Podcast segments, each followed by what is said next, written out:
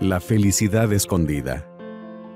En el inicio de los tiempos, antes de que la humanidad poblara la tierra, los distintos dioses se reunieron con el fin de preparar la creación del ser humano a su imagen y semejanza.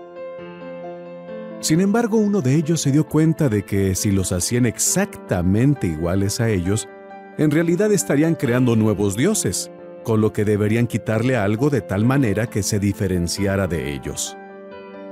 Tras pensarlo detenidamente, otro de los presentes propuso quitarles la felicidad y esconderla en un lugar donde no pudieran encontrarla nunca. Otro de ellos propuso esconderla en el monte más alto, pero se dieron cuenta de que al tener fuerza, la humanidad podría llegar a subir y hallarla. Otro propuso que la ocultaran debajo del mar, pero dado que la humanidad poseería curiosidad, podría llegar a construir algo para llegar a las profundidades marinas y encontrarla. Un tercero propuso llevar la felicidad a un planeta lejano, pero otros concluyeron que dado que el ser humano tendrá inteligencia, podrá construir naves espaciales que puedan llegar a alcanzarla.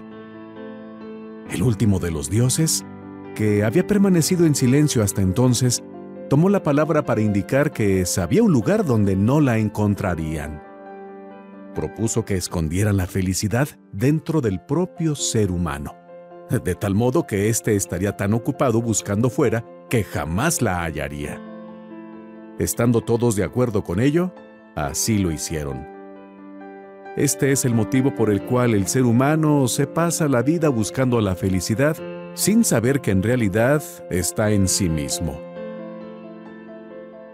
Rescatamos de esta historia una de las formas que habitualmente tenemos las personas.